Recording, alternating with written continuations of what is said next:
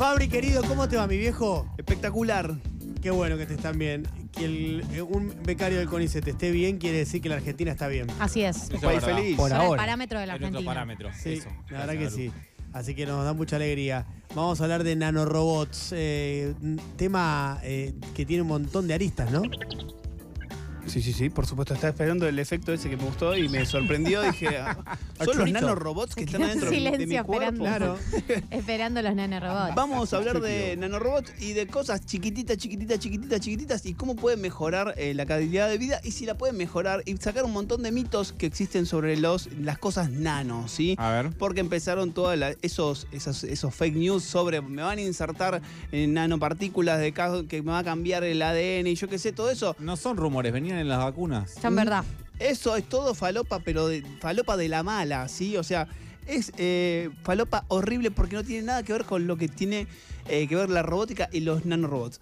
Para entender qué es algo nano, es la millonésima parte, ¿sí? De un centímetro. Por lo cual es muy, pero muy recontra, hiper recontra chiquitito. Es re chiquitín. Ok. Sí, o sea, es la escala más pequeña que podemos modificar algo. ¿Qué hacen eh, un robot? La definición de robot en general es hacer una función de forma automática y mecánica con algún gasto de energía que te ahorra algún tipo de actividad al humano. ¿sí? Claro. Que ha- lo haga automáticamente. Por lo cual, a veces pensamos en robot, en algo que es súper tecnológico y que es un humanoide, y no siempre es un humanoide que hace una cosa muy particular. Puede Claro. ser que haga algo muy chiquitito No, y es- El, problema- el problema- brazo que suelda en la cadena de producción de un auto Claro. es un robot. Claro, en la semana pasada que hablamos de los chatbots es un robot, pero no, no tiene ninguna Claro, parte. Hace un exacto. mecanismo automático solo. El ¿sí? problema es asociar únicamente el robot al humanoide. Es claro, o sea, esto no tiene nada que ver, pero Bien hace dicho, cosas que son espectaculares. Y voy a contar un ejemplo que salió esta semana y a mí me sorprendió muy mucho, ¿sí? Porque vamos a hablar bien. ¿Por qué cuento que me sorprendió? Porque hay un mecanismo que usamos normalmente todas las noches y en las mañanas para limpiarnos los dientes que no ha cambiado su tecnología desde hace un montón de tiempo y no lo perfeccionamos para nada, que No. es el cepillo de dientes Exacto. No. no evolucionó, o sea, no cambió. Hay cerdas con colores, hay un montón de cosas, pero es exactamente igual.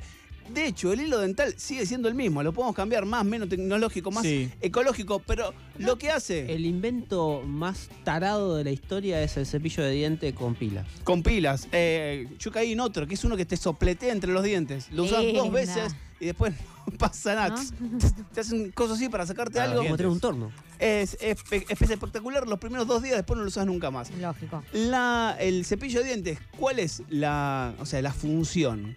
Correr mecánicamente, o sea, golpear mecánicamente un montón de partículas, que hay bacterias, hay virus, hay un montón de microorganismos, pero los corre, todo, o sea, rancio todo lo que pasa ahí en los los dientes. barre, ¿entendés? No hace otra Matar cosa. el que- dragón también. por lo cual, no funciona. Matar el dragón. Claro, no funciona muy bien, porque de hecho cuando vas al, al dentista te dice, bueno, cada seis meses tenés que hacerte una limpieza, te empieza a hacer con una limpieza muy Sí. zarpada. Eh, tienen ese mini, mini, mini, mini cepillito que te pasan por arriba del diente y vos decís, claro, nunca me limpié bien en Claro, mi y vida. No, por otro claro. lado salís y te tocas con la lengua y decís, para, esto posta es limpio. Lo que yo hacía era Claro. una porquería, estaba barriendo con una escobita. Tenía una, mochila, tenía una mochila de mugre en la encía. Eh, Así que lo que hacen estos nanorobots que salieron, se van a pegar en las cerdas, o sea, va- van a hacer un cepillo de dientes que sobre las cerdas, a nivel nano, tienen una molécula que ataca directamente a esas bacterias, las desactiva, las mata, y una vez que las mata, esa bacteria que está completamente desactivada, o el virus, esa partícula, se va a pegar al cepillo.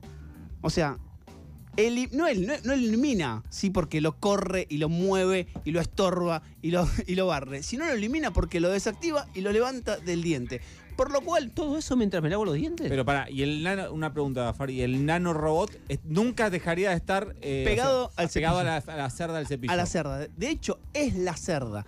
Es una unión de esas partículas pegadas con un imán muy potente que lo que hace es pasar muy cerca de esas bacterias, pegarse, desactivar ese microorganismo y capturarlo. Por lo cual es muy, pero muy efectivo y muy, pero muy rápido. profe, tengo una pregunta. Señor. Todos estos avances tecnológicos Ya. que vos traes todas las semanas, eh, ¿van a ser accesibles para que los paguemos cualquier persona a pie o lo va a poder usar solo Steve Jobs? En principio te podría Steve decir, no lo va a la poder muerta. usar, No. Steve Jobs no lo va a usar. Bueno, Mark Elon Musk, Zuckerberg. por ahí. Elon Musk puede Pero ser. Elon Musk que no va a gastar la guita en Twitter, quizás se ponga a hacer. No, tienen que ser desarrollos para que sean eh, económicamente sustentables y que sean buenos, tienen que llegar a toda la población, sobre todo en un cepillo de dientes. Si vas a hacer una, no sé, una. Para eh, Kim Kardashian. Claro. Claro, si vas a hacer algo muy puntual para una enfermedad muy rara, como esas, el spin raza que sale 250 mil dólares, hay poca gente que tiene esa enfermedad. eh, por lo cual, si vas a hacer innovaciones en algo muy común, es que va a llegar.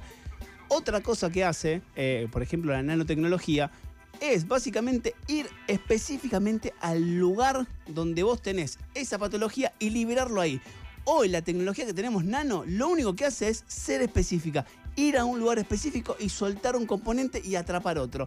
No se puede hacer otra cosa, por lo cual el robot chiquitito que se ensambla y se mueve dentro del cuerpo, eso no va a suceder ni en los 5 ni los 10, quizás dentro de 100 años o 1000 años, no sabemos. Lo que sí hoy tenemos es un mecanismo por el cual determinada sustancia se puede liberar específicamente en un lugar o si, si queremos ir a buscar, por ejemplo, una molécula. Sucede por, eh, por ejemplo, en terapias eh, de- sobre el cáncer, cuando vos te metes un, un fármaco, va hacia todo el cuerpo. Si va hacia todo el cuerpo, es un quilombo buscar una célula específica en todo el cuerpo. Entonces lo que hace este nanorobot, o lo que hacen esta tecnología, es liberar el componente químico solamente en la región, en ese en lugar. ese lugar. Entonces, por ejemplo, se puede hacer eh, con imanes, ¿sí? Dado que le puedes dar un componente férreo, entonces puedes decir, bueno, si yo tengo el dolor en la rodilla, Sí. estoy tocándome la rodilla, Sí. voy a poner el imán en la rodilla y ese componente que vos tenés adentro del cuerpo se va a trasladar solamente a ese lugar y en ese lugar lo libera. Claro. Por lo cual, lo nano tiene que ver solamente con una liberación o con una captura en lugares específicos de nuestro cuerpo. Y robots nanos para eh, investigar el cuerpo humano y Sí. patologías y demás, por ejemplo, que se te metan dentro y que vayan navegando. Eh, ¿Se puede hacer? Se puede hacer si lo hacemos con, con este mecanismo de imantado. Si vos podés, desde afuera del cuerpo, hacer que puedan recorrer partes de tu cuerpo. Lo que vos no podrías hacer es un ensamblaje muy chiquitito. Vamos a ser específicos. Un robot que tiene, por, por lo menos tiene una tuerca, tiene un tornillo, tiene un microchip. Y una Todas batería. esas partes se pueden hacer por separado. Lo que no podemos hacer en la actualidad es que esas partes muy chiquititas se puedan compactar y funcionen en ese tamaño, ¿sí? O sea, lo que no tenemos es esa tecnología. Ni siquiera tenemos la técnica ni la física como para poder acceder a pensarlo, por lo cual estamos completamente alejados de esa tecnología. Lo único que podemos hacer hoy es concentrarnos en liberar o capturar algo de forma casi mecánica y en un lugar chiquitito. Hacer un robot muy pequeño hoy es imposible, imposible, imposible. O sea, no está la tecnología para eso todavía. No, y ni lo va a ver dentro de muchísimos años. Es muy, pero muy complejo. Por ejemplo, por ejemplo, si vos querés meter un chip muy chiquitito que active algo, tenés que hacer un- como una maquinaria muy pequeña y esa tecnología no va a existir en los próximos 50 años. O sea que no son todos comunistas los que tienen Sputnik No, por un bicho que le metieron adentro. No, lo único me comí cualquiera. Pero hay Se lo algo van que a meter con el cepillo de dientes ahora. Eso. Puede ser que sea mucho peor con un cepillo de dientes pedorro y te metan el comunismo por los dientes. Ahí está, por dónde se viene entonces. Eh, Por la dentadura se viene el comunismo. Señor Fabricio Ballarini, como siempre es un placer escucharlo. Gracias a ustedes. Muchas gracias. La columna de Fabricio Ballarini